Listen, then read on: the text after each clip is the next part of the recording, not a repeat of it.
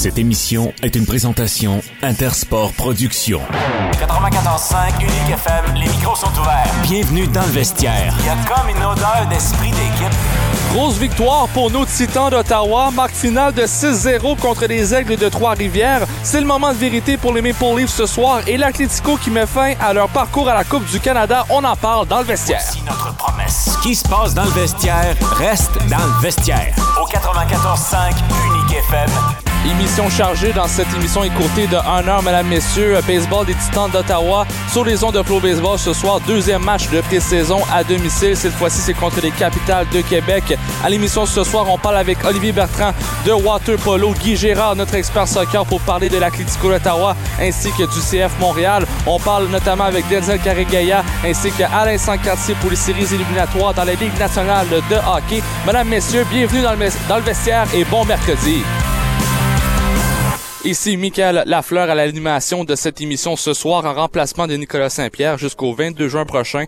Je pense que vous êtes rendu habitué là, c'est euh, ma septième émission effectivement, c'est ma septième émission depuis que je remplace Nicolas Saint-Pierre. Un réel pla- un vraiment un réel plaisir euh, de, de justement vous parler de sport à tous les jours de la semaine du lundi au jeudi de 17h30 à 19h euh, euh, cette semaine et même là dans les jours qui vont suivre. La semaine prochaine, les matchs des Titans débutent à 19h30 alors tous les émissions sera euh, euh, complet euh, 1h30 17h30 jusqu'à 19h mais par la suite là ça se peut que ça ça soit un peu une émission une émission écourtée comme avec les sénateurs d'Ottawa euh, avec Nicolas Saint-Pierre et Alain Sancartier qui étaient à la description et à l'analyse de cette saison 2022-2023 mais là c'est l'été ça sent le baseball puis toute une victoire pour les Titans d'Ottawa hier euh, marque finale de 6-0 c'était toute une rencontre. Alors on parle de tout ça bientôt dans les manchettes mais à l'émission ce soir on parle avec Olivier Bertrand lui qui est directeur général euh, de Haut-Laval. Euh, ça c'est du water polo madame messieurs. On parle avec lui une fois la semaine.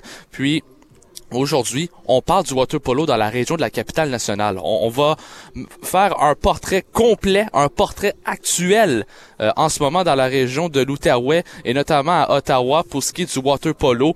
Euh, on va parler notamment euh, de, de- de- l'histoire ancienne là, dans les années 1890-1900. On va aller, on va y aller il y a longtemps jusqu'à jusqu'à présent. Aujourd'hui, en 2023, c'est quoi le water polo? Alors, on parle de tout ça avec Olivier Bertrand euh, dans la région de la capitale nationale.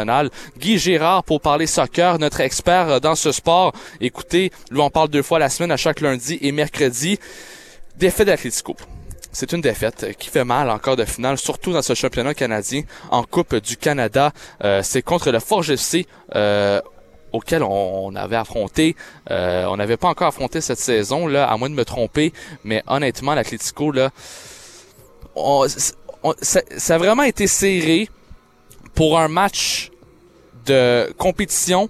On ne s'entendait pas à voir l'Atlético jouer de la sorte, surtout avec un mauvais début de saison comme ça. Puis je vous confirme, le Forge FC, on les a même pas affrontés cette saison encore. Eux qui sont classés premier rang au classement général de la ligue, euh, la première ligue canadienne, puis l'Atlético et qui sont derniers au huitième rang. Alors c'était le meilleur contre le pire jusqu'à jusqu'à maintenant en 2023. Puis quand même, on s'en est tiré quand même bien. Là, c'est une nulle 1-1, mais ça s'est terminé en tir au but parce que veut, veut pas, c'est une compétition, ça ne peut pas terminer en match nul. Alors 3-2, euh, la marque finale pour le Forge FC en tir au but. On parle de tout ça avec Guy Gérard dans quelques instants.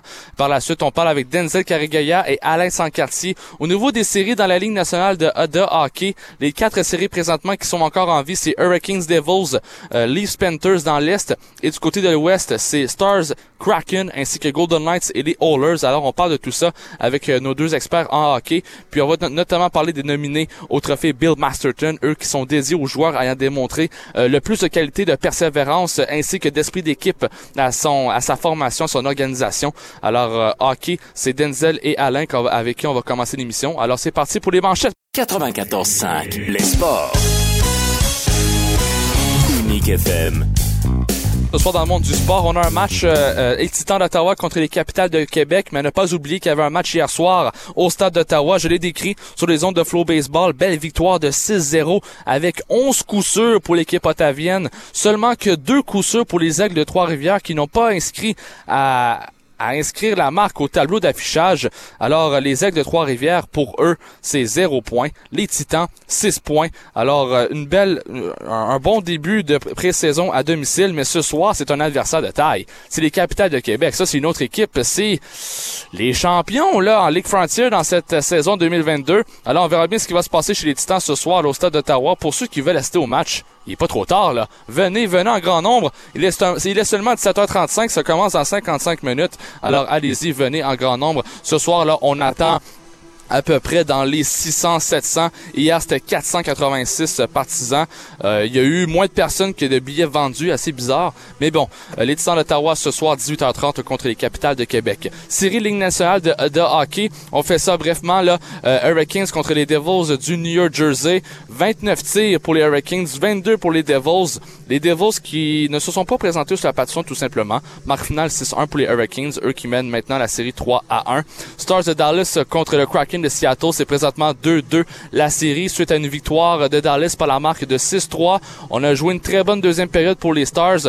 Un but controversé. On a vu un but refusé. Euh, Grobauer qui s'est fait obstruer par Jimmy Ben. Mais le défenseur du Kraken l'avait poussé avant le geste de cette obstruction. Alors on a accordé le but malgré que l'entraîneur-chef du Kraken avait pourtant dit à l'officiel je veux aller à la reprise vidéo, je veux contester. Puis malheureusement, il a perdu. Alors on a eu une présence, une présence en avantage numérique, puis c'est Joe Pavelski qui a marqué un but pour faire 4-0 pour les Stars de Dallas. Écoutez, là, euh, c'était vraiment pas un bon match pour les Stars de Dallas. On y va très court avec euh, les Maple Police contre les Panthers à Floride. On a un audio euh, de Sheldon Keefe, euh, point de presse de ce matin ou de cet après-midi, justement, au match d'aujourd'hui. Toronto contre Floride. C'est 3-0 présentement la série pour les Panthers et ça sent pas bon pour les Maple Leafs. On écoute ce que Sheldon Keefe avait à dire ce matin. Sheldon, what's the message uh, to the team on, on this day? Same as it's been the last couple days, right? I mean, at this point, you're kind of you're messaged out or meeting out because we've had so much time between games. So, just reinforcing the things that we've been talking about here, which is that you know we have to get one win and, and focus just on that. Uh, we want to build some positive momentum here as a team, and you know we're right here. So let's just start tonight. Do you think that time between games has been a benefit to your group, or would you rather just right? I mean, remains to be seen, right? Uh, if it goes well tonight, I think it would be a benefit. If not, uh, perhaps perhaps it hasn't. But it's, it's been a little bit bizarre. You know, one game in five nights. You don't really get that even in the regular season normally, let alone the playoffs. So. Um, regardless, our guys are prepared. Uh, I believe. I think we're in the right headspace given the circumstances. Uh, I think the guys are just excited to go out and play. You said the other night. Yeah, I'm just wondering why you decided to stick with Matthews and Marner together, even as the offense hasn't been flowing. Yeah. Well, I looked at it a lot, right? And, you know, for, for good reason, there's a lot of focus on the last game in game three, but also in game two, that line was quite dominant in a lot of ways and, and controlled uh, a lot of the scoring chances, had a number of chances, as did Tavares and Nylander together. Um, when you get into a game like this, you look at the big samples, you look at all the different things that have happened throughout both the regular season and the playoffs. Uh, Matthews and our, team has been the best. Our lines have been the best when it's been Matthews, Marner, and Yarn Crockett's the best line we've had all season, both we've used it in the regular season and in the playoffs.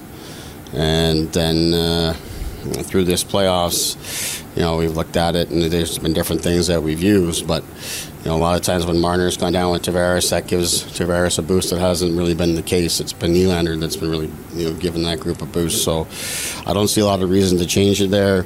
And uh, Kerfoot with Tavares Nylander, that's as good as that line has been as when Kerf's been there. So uh, we haven't liked Bunting in that spot as much, but he uh, liked the energy and stuff that he brought with O'Reilly. So just really puts the lines together well there for us uh, in terms of what I believe are the best lines we've used through this playoffs and even in some cases the bigger sample for those that have had it. So you put your best group forward and let them play. Alors, euh, c'était les propos euh, d'avant-match de Sheldon Keefe, lui qui est entraîneur-chef pour les Maple Leafs de Toronto. C'est une rencontre à ne pas manquer ce soir, 19h, entre les Maple Leafs de Toronto et les Panthers de la Floride. C'est présentement 3-0 pour l'équipe qui est à domicile ce soir, les Panthers de la Floride. Et je termine avec les Golden Knights de Vegas contre les Oilers d'Edmonton. Ça se dispute ce soir, la rencontre à 22h. En ce moment, là, c'est 2 à 1 la série pour les Golden Knights. Alors, on verra bien ce que euh, les Oilers vont nous réserver ce soir avec les, canons qu'on doit sortir, les McDavid et les Dry C'est ça qu'on doit sortir pour les Oilers d'Edmonton ce soir à 22h. Surtout qu'on a l'avantage à glace, rien de mieux pour que les Oilers égalisent la série. Euh, commençons la discussion hockey avec notre coach national, Alain Sancartier. Salut Alain, comment ça va? Ça va bien toi? Oui, ça va bien, merci. Écoute, en ce moment, les Hurricanes qui créent la surprise à New Jersey au Prudential Center, euh, victoire de 6 à 1. Euh, la deuxième période pour les Devils a été pénible. On a concédé 5 buts. Euh, pourtant, on menait 1-0 en début de match. C'est Jack Hughes qui a ouvert la porte pour les Devils, mais par la suite, là, ça n'allait plus pour les Devils. Puis on perd maintenant 3-1 la série. Écoute, j'appelle ça, j'appelle pas ça pénible, c'était pénible. Ah. non, mais t'as entièrement raison. Là. écoute, j'ai regardé cette fameuse deuxième période où ça a été euh, le début de la fin là, chez les Devils. Écoute, c'est cinq buts marqués là, dans des très courts espaces-temps contre aucun chez les Devils. Pourtant, les Devils avaient remporté le match précédent 8 à 4. Ça, ben c'est un. Et deux, on devait s'attendre à avoir une formation, celle des Hurricanes, qui est habilement redirigée, habilement dirigée, puis en plus, euh, c'est une équipe qui euh, présentement est dans la fenêtre de l'opportunité. Alors, il n'y avait rien à, prendre pour acquis face à cette formation, mais il y a deux statistiques qui ne mentent pas hier. Quand tu regardes, un, à la base, la colonne des revirements. 26, ah. revirements chez les Devils du New Jersey contre deux chez les Hurricanes de Caroline. Ça, c'est une bébête qui fait peur. Ça, c'est la première des choses. Puis moi, je me souviens très bien de notre converse en début de semaine. On avait des questionnements envers Frédéric Anderson. Mm-hmm. Anderson a été très peu sollicité hier. Écoute, il a un taux d'efficacité de 955, mais a fait face à seulement 22 tirs. C'est ça, ça j'allais dire, Alain. il a juste fait 21 arrêts. C'est pas une grosse soirée pour celui-ci. oui, mais le X, c'est quand tu regardes de l'autre côté, Vanecek, euh, écoute, euh, la Caroline a tout de même seulement 29 tirs. si on parle pas d'un bombardement en règle. Puis là, Vanetchek, qu'on lui avait donné le départ, c'est un taux d'efficacité de 706, 12 buts alloués sur 17 tirs. On amène Schmidt en relève. Schmidt, lui, qui a alloué, euh, alloué tout simplement un but à l'adversaire. Alors, tu sais, euh, euh malheureusement, Vanetchek, euh, honnêtement, je me, je me, suis posé la question à un moment donné en deuxième période. Tu on dit souvent, gérer les gardiens de but, c'est un art. et, et, quand je parle de cette situation-là, c'est de savoir quand euh, les garder dans la mêlée, quand les retirer, puis des fois même les retourner par la suite pour voir si ton gardien de but est, en mesure de se recentrer. Puis, euh, on dit l'expression second guesser, c'est facile après, là. Mais je me demande si à un moment donné, on aurait dû pas agir plus rapidement là, du côté euh, de l'entraîneur-chef. L'entraîneur-chef chez, chez les Devils du New Jersey, tout simplement parce que là, là, écoute, moi, je regarde la feuille de pointage, là à 7,26, à 9,51, à 11,07, à 12,46. Ça, là, c'est, quand tu fais le calcul, c'est quatre buts marqués, là, euh, en moins, écoute, on parle de 5 minutes. En 5 minutes et 20 secondes, c'est incroyable. Wow. Wow. Puis, euh, tu sais, quand je te dis désorganisé, là, c'est, moi, je regarde, entre autres, euh, Pichy, euh, Burns, il y a eu une grosse contribution des défenseurs, là, qui a, qui ont réussi à créer beaucoup de mouvements en territoire adverse pour amener à, cette, euh, cette, confusion totale en territoire défensif. Alors, euh, regarde, tu m'as pas posé la question, je l'anticipe la question. moi, je pense que c'est, c'est, la fin. Malheureusement, c'est la ben fin. Euh, pour, pour les Devils du New Jersey. À un moment donné, on pensait est-ce qu'ils seraient en mesure de faire le même coup qu'ils avaient fait face aux Rangers de New York, c'est rendre l'arrière 0-2, et par la suite, on a remporté la série. Bien là, je pense que poser la question, c'est un peu y répondre. Après une victoire de, convaincante de 8 à 4, on se posait la question, est-ce que les Devils avaient pris la mesure des Hurricanes ou les Hurricanes avaient été tout simplement leur pire ennemi dans cette défaite de 8 à 4 parce que c'est une des bonnes équipes Ligue nationale au niveau de la colonne des buts alloués cette année? Ben, je pense qu'on a eu la réponse lors du match euh, dans cette défaite de César. Écoute, moi j'ai mon opinion sur les Devils New Jersey. Je pense qu'ils se sont fait éliminer lorsqu'ils ont embarqué Vanecek dans le quatrième match. Moi, de mon opinion, on aurait dû amener Schmidt parce que c'est, c'est grâce à lui si on est là présentement en deuxième Ouais. ronde et là t'amènes Vanecek. Je comprends, il y a eu deux mauvais départs dans les deux premiers matchs. On a tenté de donner la chance à Vanecek, mais c'est pas lui notre homme, c'est. Schmidt pourtant. Oui, mais tu sais, il y a des choses, hein.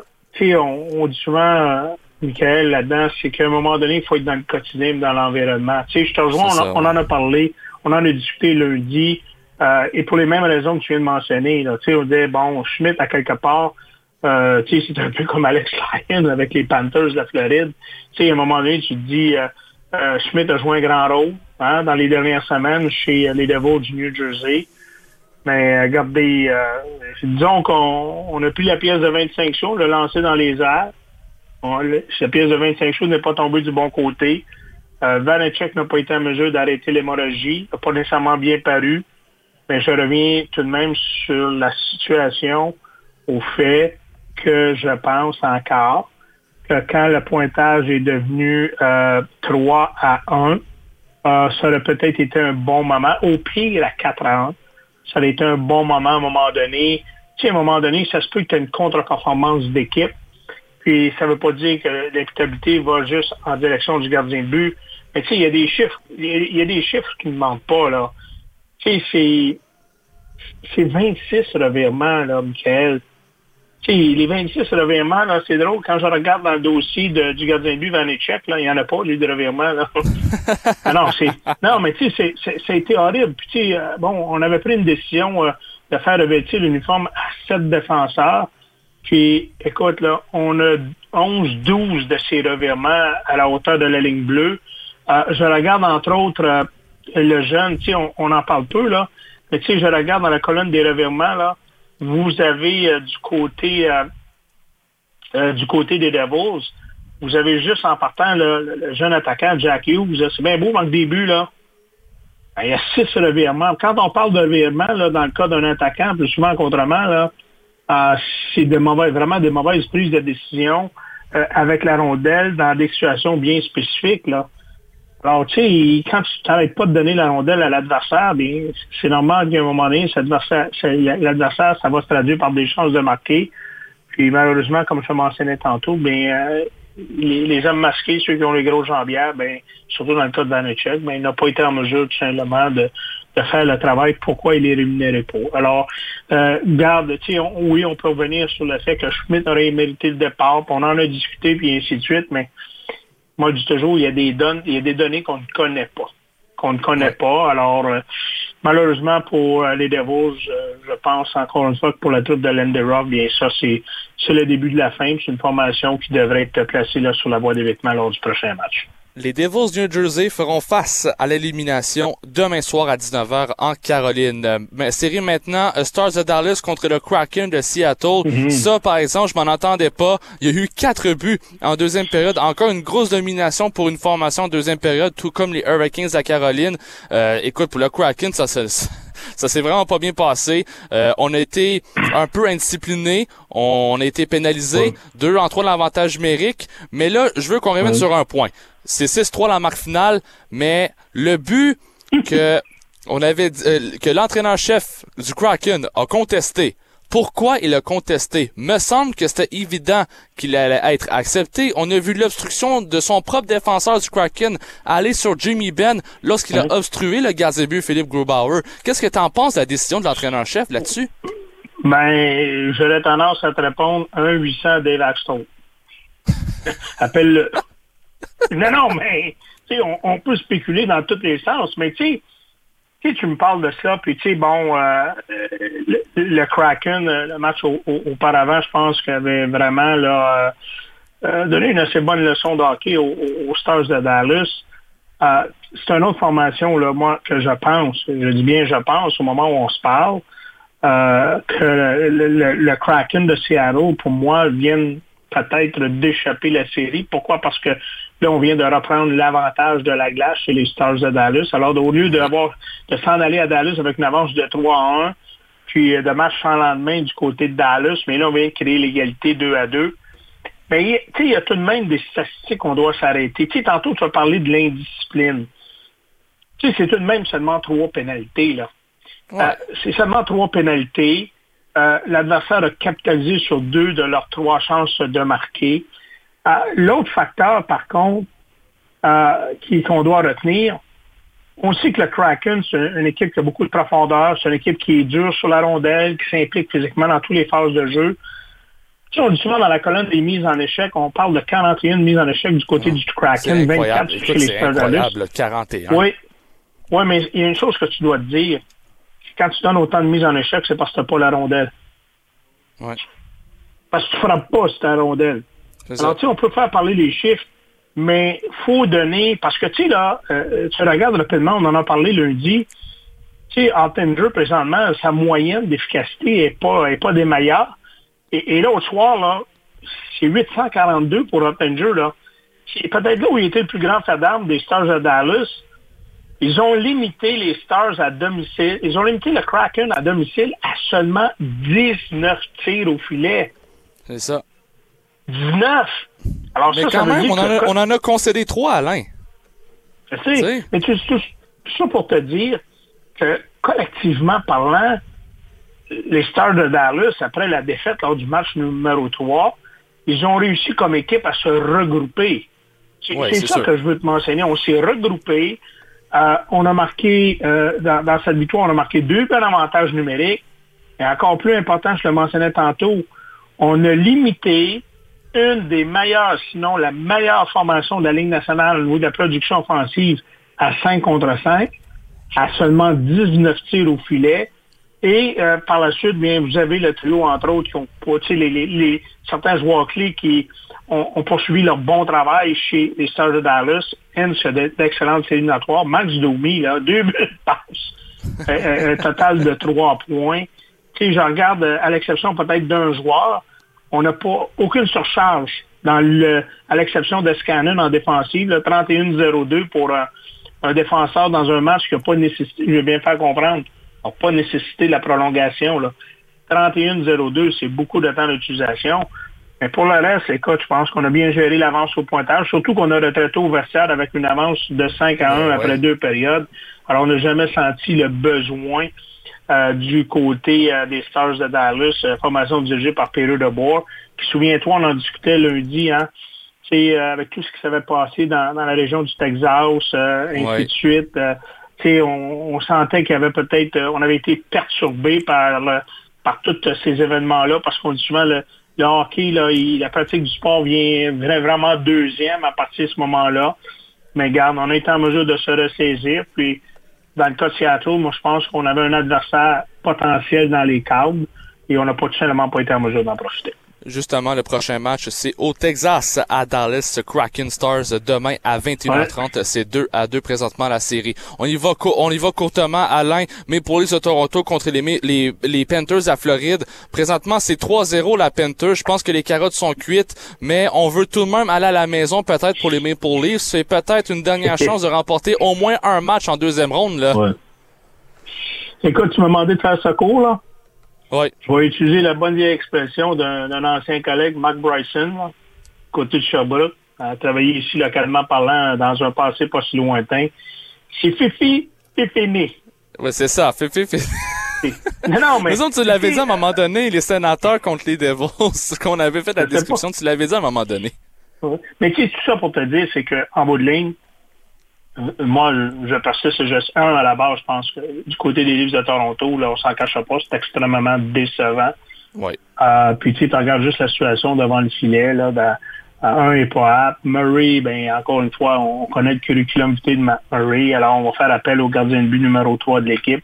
Euh, rien contre celui-ci. Tu sais, on dit souvent là-dedans, tes meilleurs se doivent d'être les meilleurs.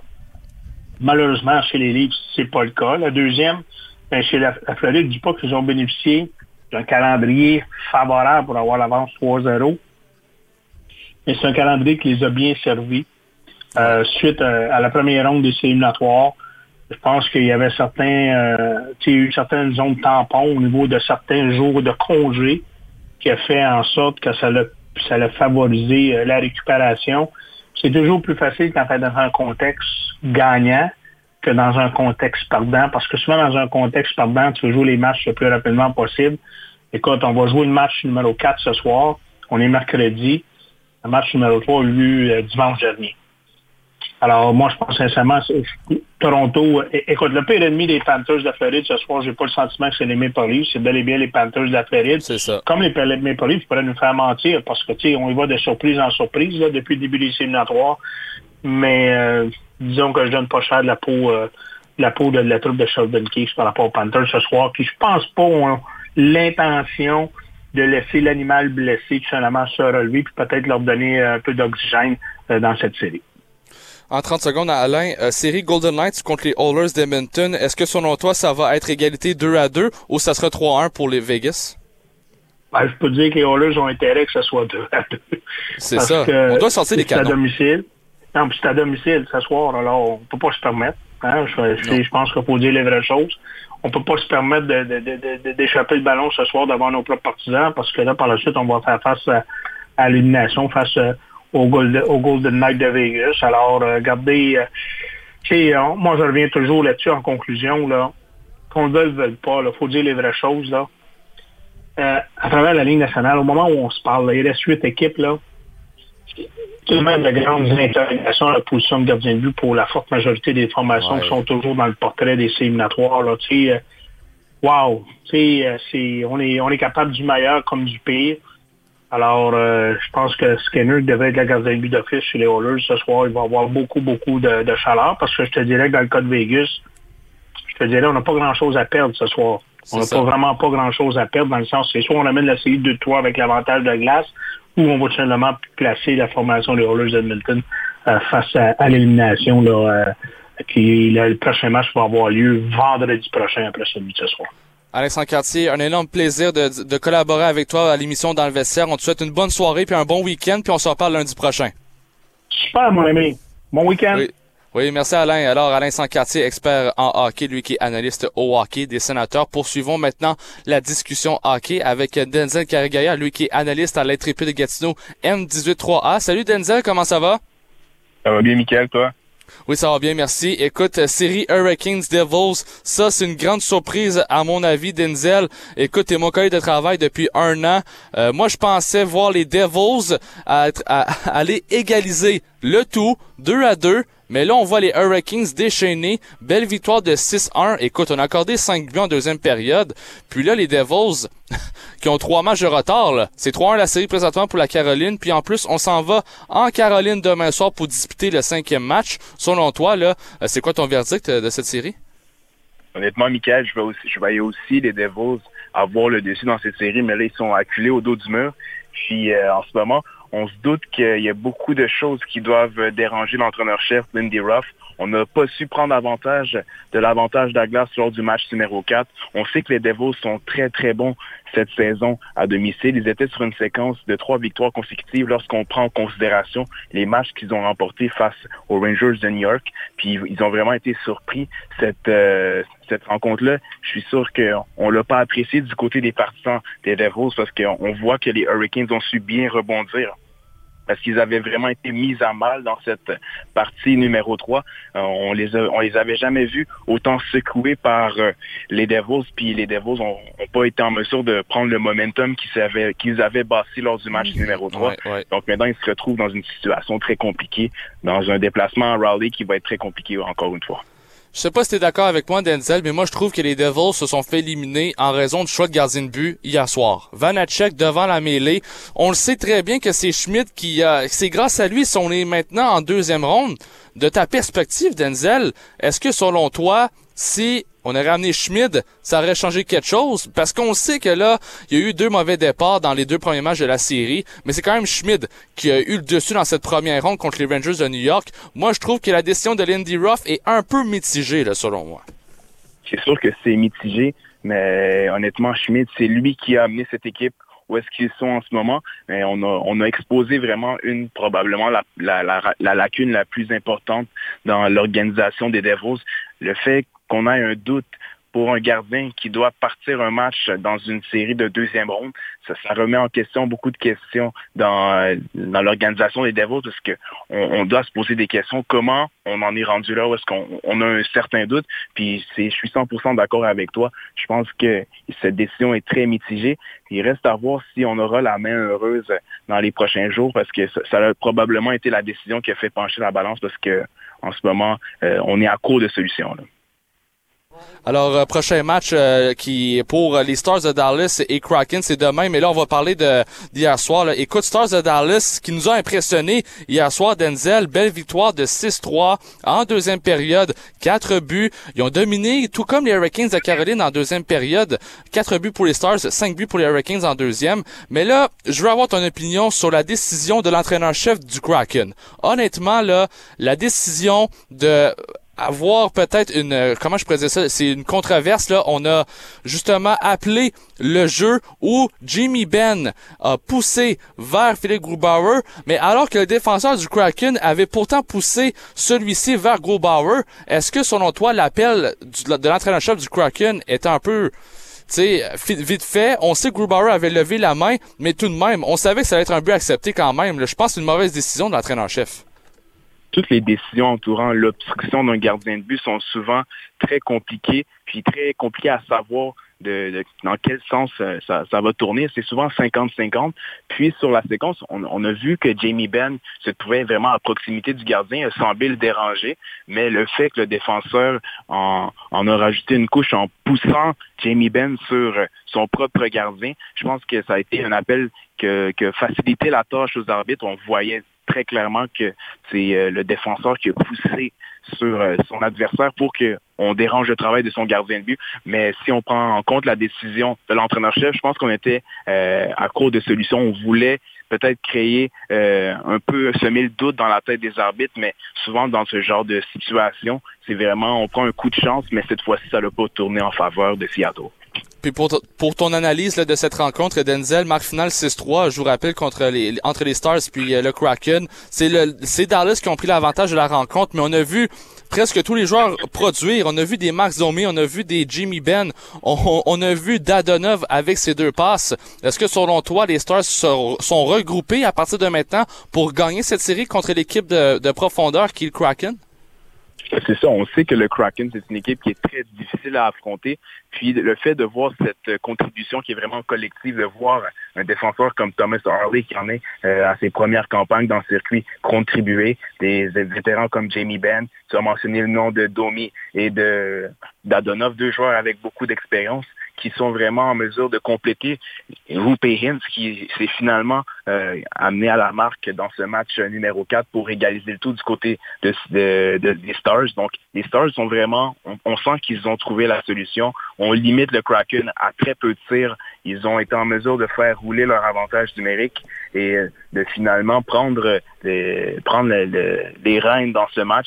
Donc être en mesure de vraiment avoir cette collectivité face à un collectif très fort du côté de Seattle, je pense que c'est la clé. Donc, il faut toujours travailler aussi fort que le Kraken, parce que c'est pas juste avec le talent qu'on peut se fier du côté de Dallas.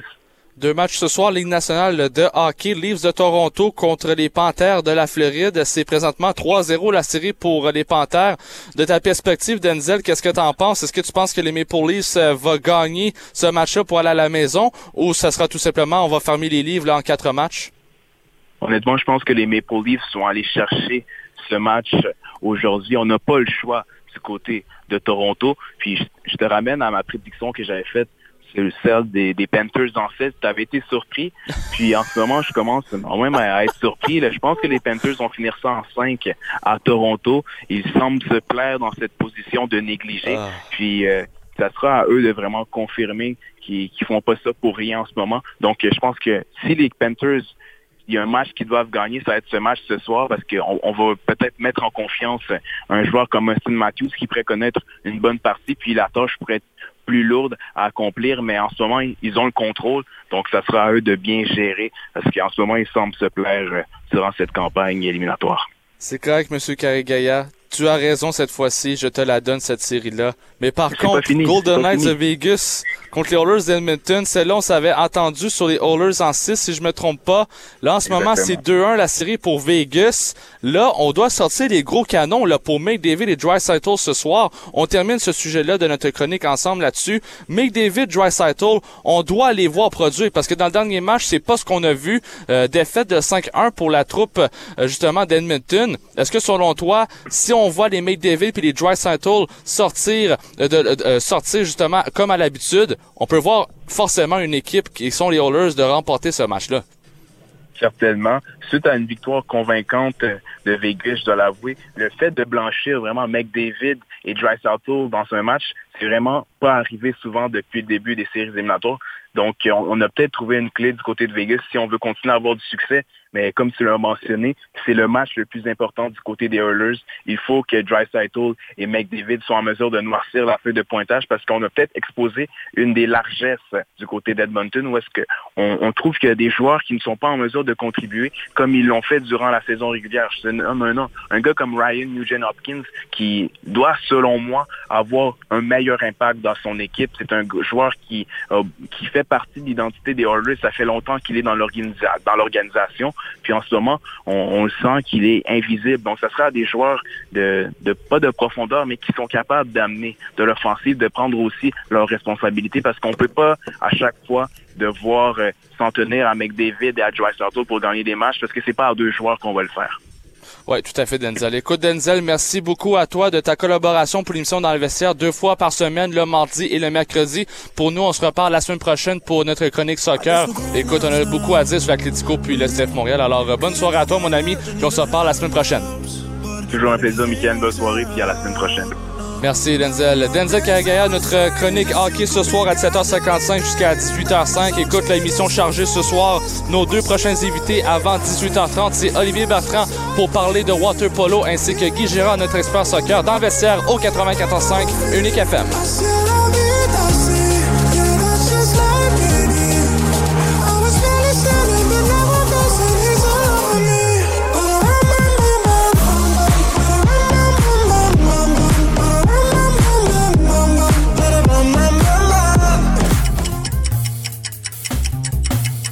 Le temps est la chose la plus précieuse à conserver et parce que le temps, c'est de l'argent, c'est important de penser à un service qui vous fait économiser tout en ayant la tranquillité d'esprit.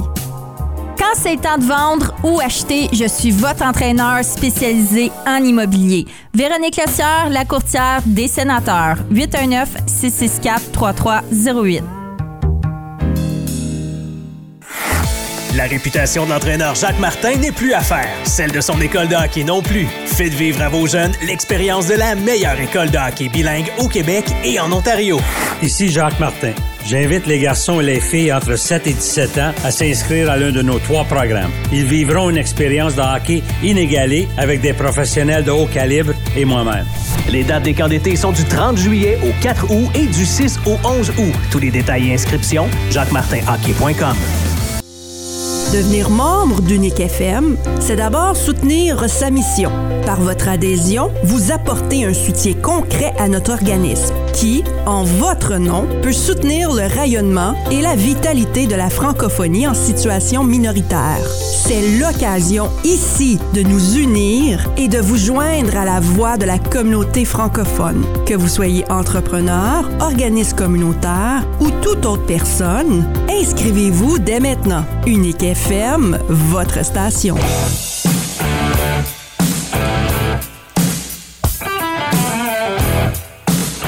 Ici Sean Couturier, vous êtes dans le vestiaire. Courrier, les Flyers de Philadelphie. Tu sais, là, on n'est pas ici pour parler de hockey, on est ici pour parler de soccer, mesdames, messieurs. L'Atlético d'Ottawa, malheureusement, éliminé en quart de finale contre le Forge FC. On en parle avec Guy Gérard. Salut Guy, comment ça va? Ça va bien, Michael, toi? Oui, ça va bien, merci. Écoute, un match qui m'a quand même assez surpris, merci. Ça s'est terminé 1 à 1, mais tir au but 3 à 2 en faveur du Forge FC. Écoute, qu'est-ce que tu as à me dire sur ce match-là de ton analyse, là, quand même? On s'entendait pas à voir l'Atlético sortir de la sorte, là, quand même. On s'était dit euh, lundi, tu te rappelleras, Michael, que le match contre le Forge allait être un match très difficile, surtout que le match allait être joué à l'extérieur. Ça, c'est une chose.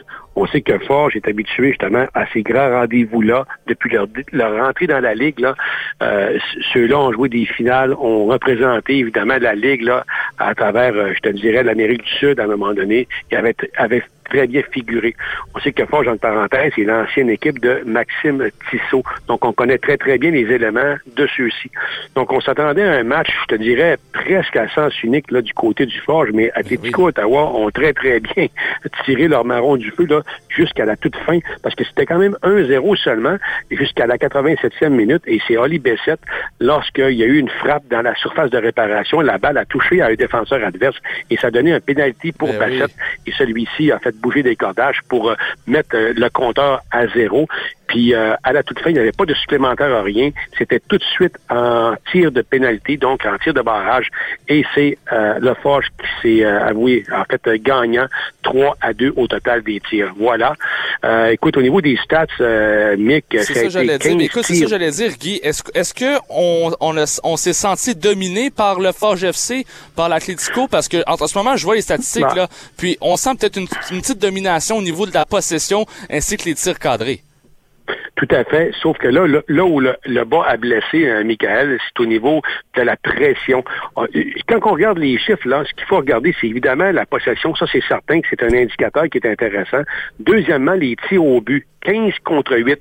Par contre, c'était 5 cadrés du côté euh, du Forge contre 3 seulement du côté du, Fu- du euh, pas du Fury, mais euh, de l'Atletico Ottawa. Mais si on regarde à la toute fin, les coups de pied de coin, les coups de pied de, de, de but, là, les corners, là, 9 du côté du Forge contre seulement 1. Ça veut dire une chose, c'est qu'il y a eu beaucoup de pressing. Le pressing est venu de très, très haut du côté du Forge.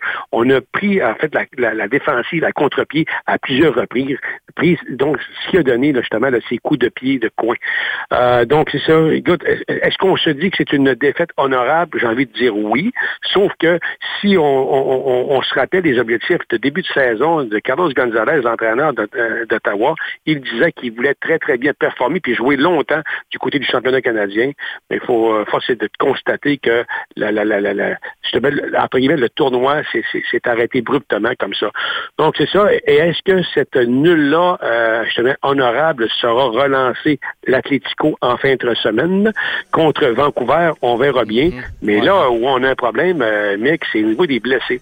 Euh, on a, écoute, c'est le gardien de but, qui, qui, lui, est notre gardien de but, justement, étoile, qui était le meilleur gardien de but l'année passée du côté de la CPL, est absent pour les deux, des deux derniers matchs.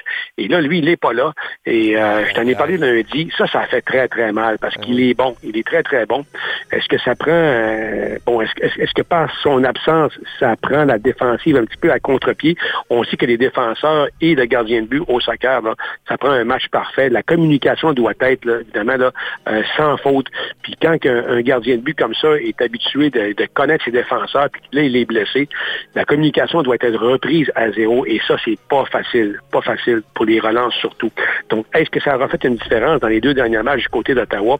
Peut-être, parce que le dernier match de Ligue a été vraiment très, très, très difficile.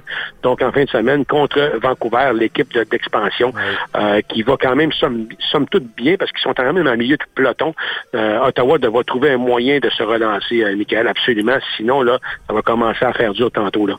Ouais, surtout qu'on est à l'étranger avec le décalage horaire, c'est à 21h30. Alors, pour l'Atlético, prochain match euh, contre Vancouver FC samedi prochain à 21h30. Parlons maintenant du CF Montréal, eux qui se sont euh, cl- classés en demi-finale. Belle victoire à Toronto, euh, Guy, par la marque de 2-1. Euh, Bro Guillard ainsi que Offort qui marquent les deux buts pour le CF Montréal.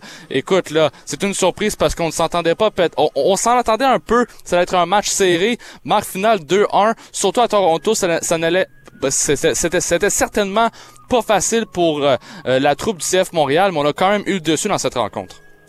Lundi, tu te rappelleras qu'on avait dit que les jouer des matchs à Toronto, c'était toujours des matchs très émotifs, des oui. matchs toujours âprement disputés, surtout les matchs de championnat canadien ou les matchs de séries éliminatoires en fin de saison du côté de la MLS.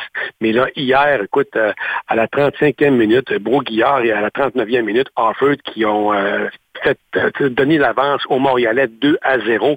Et puis à la quatrième, à la 44e minute, c'est Insigne qui, lui, a finalement rétréci l'écart. Mais euh, écoute, euh, le match s'est quand même soldé par la marque de 2 à 1. Le match a été, somme toute, relativement serré de par les statistiques, Michael. Puis ça aurait pu aller d'un côté comme de l'autre, mais encore une fois, grâce, je te dirais, au brio euh, du gardien de but montréalais, là, euh, Sirois, là, qui lui a fait face à 13 tirs, donc 6 cadrés, là, il a encore été une fois excellent du côté de la troupe montréalaise et la défensive aussi en même temps très très bonne. On avait encore du côté de l'entraîneur là euh, décidé d'y aller avec trois euh, en fait trois défenseurs. Campbell qui lui est nouveau avait, remplacé euh, justement Camacho et puis du côté gauche on avait Waterman et puis Corbeau du côté droit. Donc euh, ce qu'on voulait là c'est que les pistons de chaque côté, Broguillard d'un côté et puis le Palainen de l'autre du côté gauche pouvaient venir supporter la défensive. On a très bien vu hier dans ce match Donc, euh, c'est Montréal, encore une fois, qui ne perd pas. Euh, Montréal a de la misère maintenant à trouver une façon de perdre. Qui lui cru après un début de saison tellement chancelant, chaotique, le pire début de saison depuis 2012, euh, depuis que Montréal est dans la MLS. Donc là, on est en train de se reprendre et de trouver ses repères de, de, manière très agréable. Donc ça, c'est une bonne nouvelle pour, du côté de la troupe montréalaise. Là. Puis écoute, c'est un match 2 en 2 parce que le prochain match, c'est samedi prochain. Cette fois-ci, c'est au stade Saputo à Montréal à 19h30. Écoute, là, je pense que le Toronto FC va prendre peut-être sa revanche, le Guy. Ben, écoute, il va falloir, parce que Toronto FC, là, depuis le début de la saison, là, euh, garde, on a 12 points. Du côté de Montréal, c'est pareil, mais Montréal est sur une lancée. Puis je pense que la défaite a été très, très, très, très, très difficile à digérer du côté de Toronto, surtout au BMO Field, là. Mais surtout, ce qui est le plus difficile, c'est que puis je pense qu'on aura peut-être un petit peu de facilité du côté de Toronto à se motiver, parce qu'on sait ce qui s'est passé en deuxième demi, là, dans les gradins du BMO Field. Hein, puis euh, tu voulais en parler un petit peu tard, mais si fait, je, veux, je, je m'en vais bifurquer directement là-dessus, là où la bagarre a pris une violente bagarre entre les partisans montréalais et ceux de Toronto. Puis là, ce qu'on dit, c'est que la, sécurité a été très déficiente du côté des Torontois. Puis là, ben, euh, en fait, je pense qu'il y en a qui sont sortis euh, de ce stade-là très amochés. Et puis là, ben, on n'a pas fait ni l'un ni l'autre du côté de Montréal et on a décidé de refuser tous les billets, tous les spectateurs qui vont arriver de Toronto, un, mais surtout ceux qui ont acheté les billets euh, longtemps d'avance du côté des partisans de Toronto, on a décidé de les jeter dehors et de les rembourser. Euh, ah, ben, donc, regarde... Euh, Au moins, sont remboursés. bon, non, non, non, non, ben ça, écoute, oui, puis, puis, il aller bien, ça c'est certain, mais écoute, là, l'équipe Toronto va, se trouver bien seule au stade Saputo, puis parions qu'en fin de semaine, le stade va être plein parce qu'il annonce très beau, puis on sait que les matchs contre Toronto, je l'ai dit tantôt d'entrée de jeu, là, les matchs sont toujours disputés de manière très émotive. Donc, euh, c'est ça. Ça va être une partie vraiment à suivre. Puis on va espérer du côté de la troupe de la Soda qu'elle continuera dans sa lancée de, victoire. Oui. En terminant, Guy, il y a des rumeurs comme quoi Lionel Messi euh, devrait partir en Arabie Saoudite là très prochainement pour un changement de club. Est-ce que tu penses vraiment que ça va se conclure pour lui, euh, selon toi? Écoute, c'est presque chose faite, euh, Michael. Et puis, euh, et à preuve, euh, depuis une semaine, le prix du gaz ne cesse d'augmenter. Ça veut dire quoi? Ça veut dire qu'il faut payer Lionel Messi. et puis, écoute, et les rumeurs, et les, rumeurs, présentement, valent justement, là, disent que Lionel Messi aurait négocié un salaire, et tiens-toi bien, de plus de 400 millions d'euros par année. Attends, mais il y a quel âge Lionel Messi déjà? Ah, et lui, il est dans la trentaine. Lui, il a 34 ou 35, si je ne m'amuse. Et puis, et puis ben, Cristiano Ronaldo, 37. Est-ce qu'il vaut vraiment ça? Est-ce qu'il vaut vraiment ça? Euh, présentement, non, mais là, écoute, c'est, écoute, ces joueurs-là présentement surfent sur justement une vague. En fait, tout le succès qu'ils ont eu depuis leur début de carrière, là, autant là, bon, on parle de Cristiano Ronaldo en Italie, à Manchester United, et puis après ça, qui a passé tellement de bons moments avec le Real Madrid, et puis euh, on parlera pas de Lionel Messi avec évidemment FC Barcelone où il a été très, très, très bon, avec une deux saisons présentement avec le Paris Saint-Germain où il est, j'ai envie de te dire, moyen. Et n'oublions pas, il est champion du monde. Donc là, et du côté de l'Arabie Saoudite, on a de l'argent. Et puis, ben, ces deux grandes stars-là, on veut les amener là-bas pour justement promouvoir le soccer là-bas.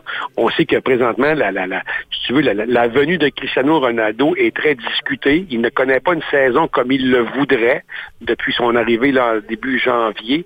Euh, mais c'est Cristiano Ronaldo quand même. Il fait vendre des billets. Il fait vendre de la publicité là-bas à tour de bras. On connaît, on connaît sa stature. On, on, sait à qui il ressemble. Là. Je veux dire, c'est pas quand même pas un deux de pique non plus. Puis du côté de Lionel Messi, ben c'est ça. Et encore une fois, je pense, j'ai envie de te dire que Miami perdra encore une fois au change parce que ça fait les rumeurs de plusieurs années qu'on veut que Lionel Messi termine sa carrière du côté de la MLS en Amérique du Nord, mais garde l'Arabie Saoudite probablement va gagner son pari. Ça veut dire que les deux gars ensemble, c'est un salaire combiné de 600 millions d'euros. Et ça, je te dis, je te, je te parle pas de la publicité puis des produits dérivés qui, qui entourent justement ces deux bonhommes-là. Là. Donc, c'est un petit peu ça. Puis, ce qui est un petit peu dommage, c'est qu'avec justement cet argent-là, ces argents-là qui vient du pétrole, là, on est en train de justement de dé démesurer le sport, carrément, de le débalancer aussi.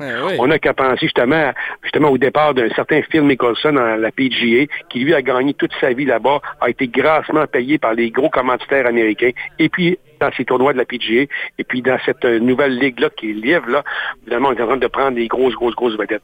On sait que Tiger Woods aurait refusé, aurait refusé 800 millions d'euros pour se greffer au circuit live. Donc, c'est pas rien.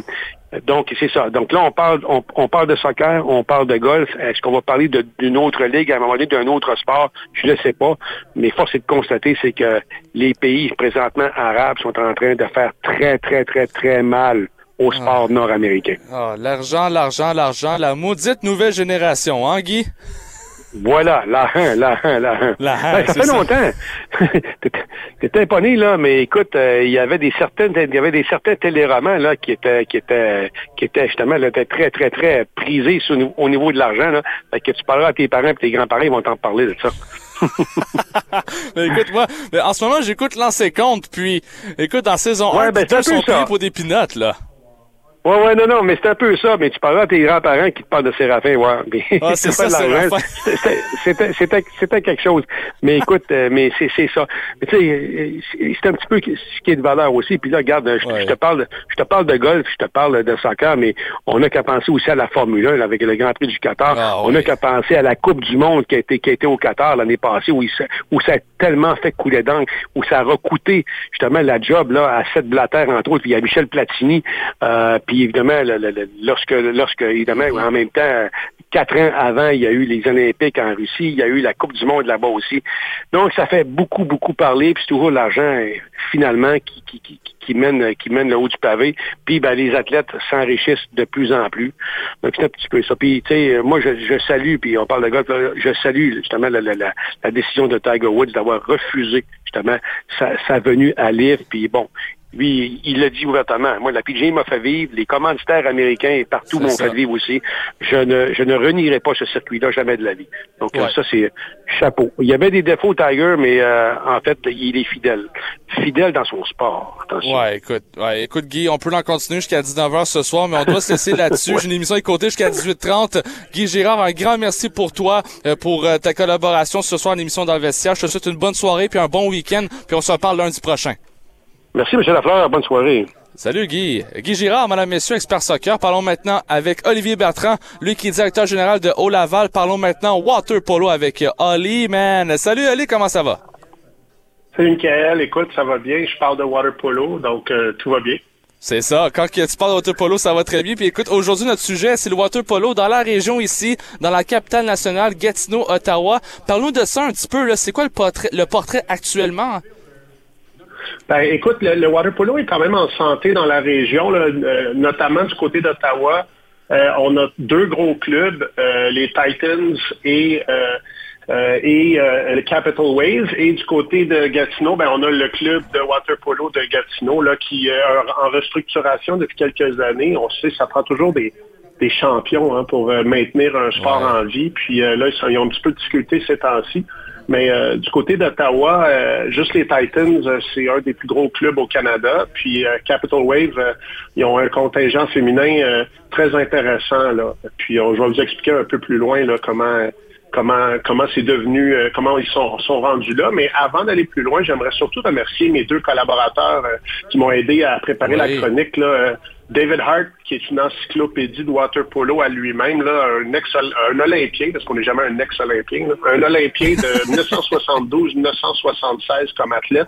Et euh, il a été entraîneur en 84 et en 2000 avec les, les femmes quand ils sont venus euh, à atteindre les Jeux olympiques. Et bien entendu, mon, mon, mon, mon collègue aussi, euh, Pierre Fizet, qui a été entraîneur des Titans et de Gatineau et qui a été aussi impliqué dans l'équipe nationale junior au début 2000. Fait que c'est eux qui m'ont vraiment tout donné l'information que je peux vous Est-ce que ça fait longtemps que le water polo est établi dans la région de la capitale nationale ou c'est le contraire en disant que c'est récent, Ali?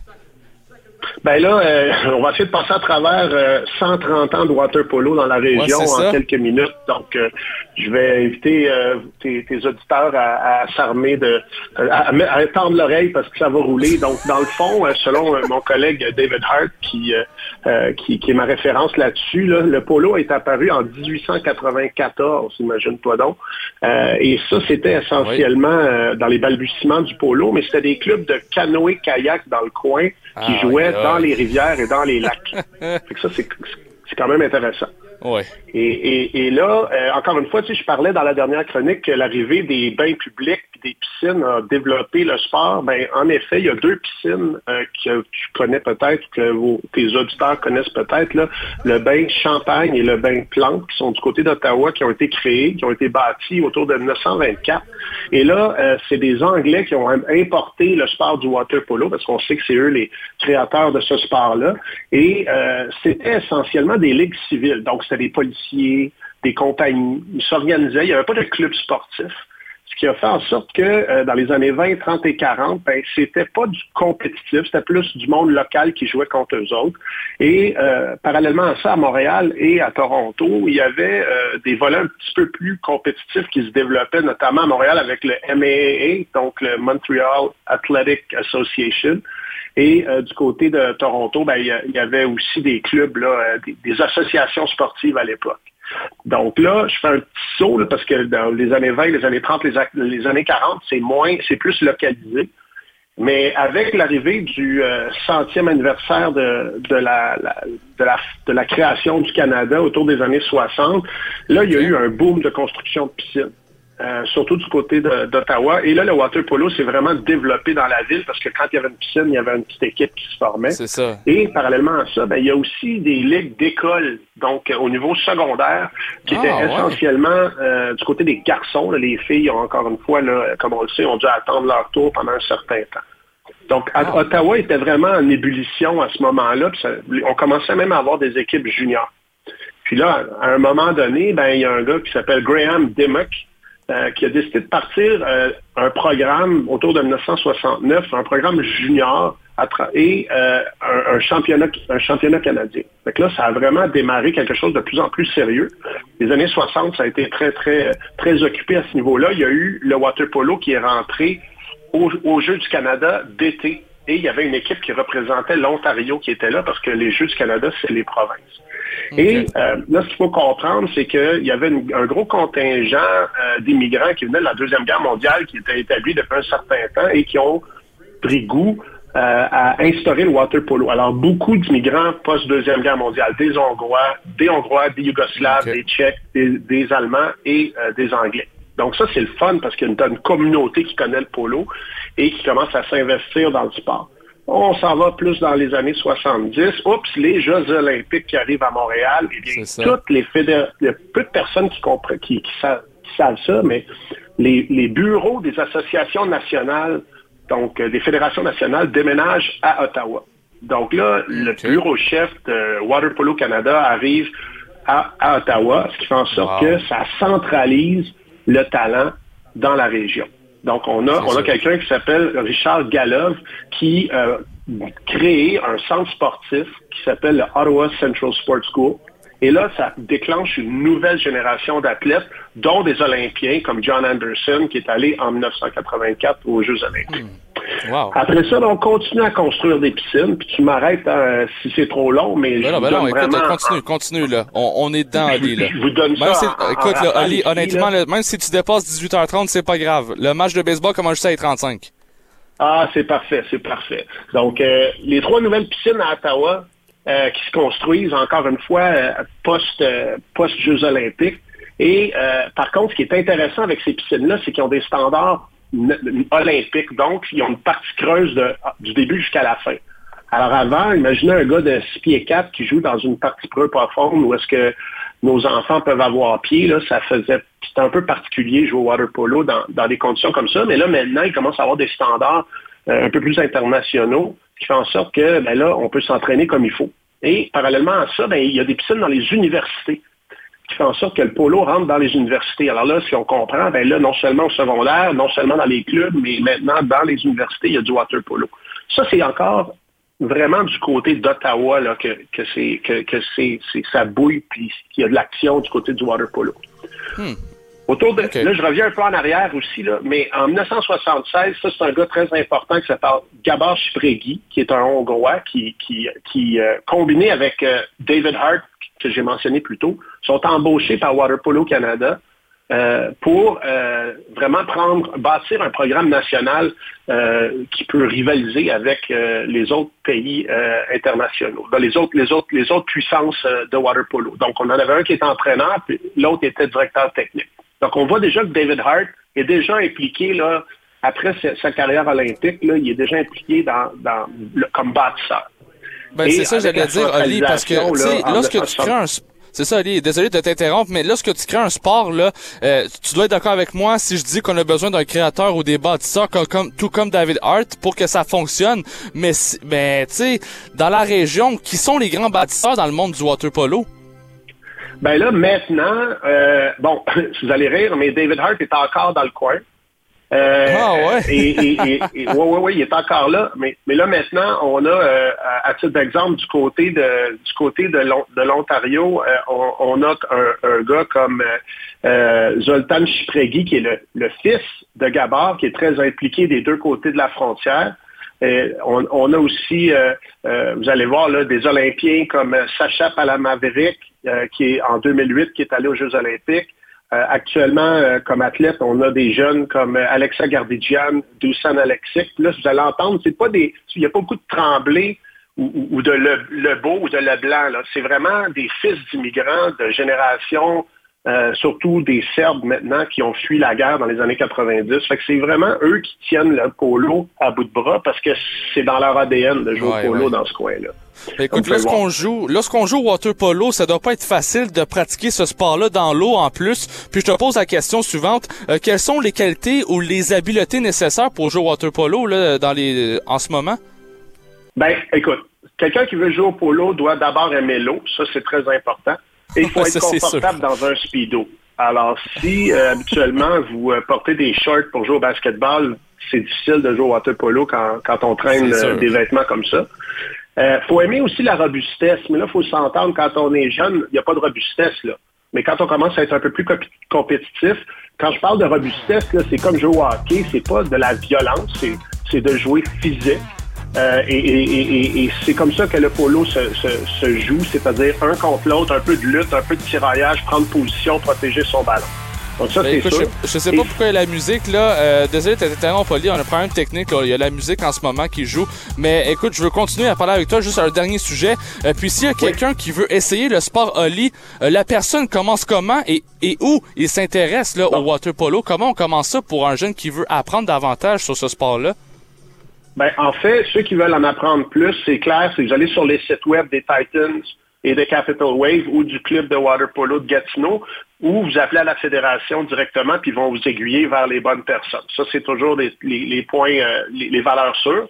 Euh, vous allez dans un programme d'initiation, puis c'est un bon moyen d'apprendre à nager. Là. Si vous ne savez pas nager le polo, c'est la meilleure façon d'apprendre à nager parce que vous ne vous rendez pas compte que vous, vous apprenez à nager parce que vous avez un ballon d'air.